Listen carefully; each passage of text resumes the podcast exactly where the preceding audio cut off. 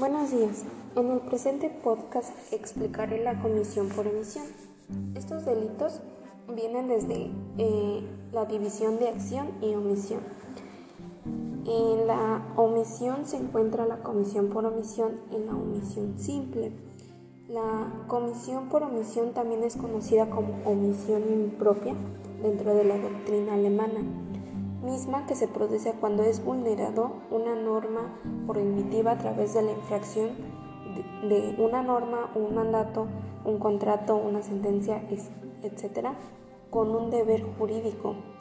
Puede decirse que el autor no hace lo que debe hacer y produce un resultado que no debería de producir. Generalmente, las fuentes que obligan a la relación de un determinado comportamiento son la ley, pero como ya lo mencioné, en algunos casos puede ser igual un contrato que también lo contempla la ley o hasta una sentencia ejecutoriada. Eh, dentro de las leyes alemanas, en un artículo 13 de su propio Código Penal, eh, existe esta comisión por omisión, estipulando que el que omite evitar un resultado previsto en el tipo de una ley penal solo será castigado por la ley si le corresponde jurídicamente garantizar la no producción del resultado y la omisión equivalente a la realización del tipo legal mediante una sed. Hablemos ahora sobre las características del delito de comisión por omisión. Número 1. Debe haber una situación típica. Número 2. La inejecución del sujeto activo de la acción esperada. Número 3.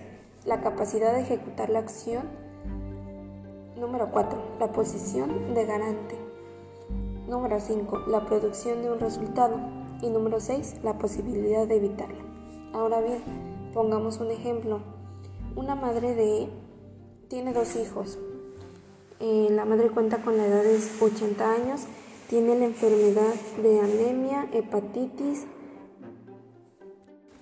y diversas enfermedades más. Sus dos hijos son los únicos que viven con ella y que tienen la obligación de cuidarla por su edad y por el bienestar de ella. Más que nada, tienen eh, que proteger el bien jurídico que es la vida. Ellos al dejar de hacerlo entrarían en la comisión de un delito de, de comisión por omisión, mismo al dejar de realizar una conducta y poder evitar que se cometa ese delito o que fallezca su madre, por ejemplo. Entonces es así que llegó a la conclusión que los delitos de comisión por omisión son muy importantes ver cada una de las características ya que no se pueden dar en todos los asuntos que nos que se nos que nos lleguen a nuestras manos más bien puede ser que por alguna característica, por ejemplo, que no seas garante, ya no se daría este tipo de delitos.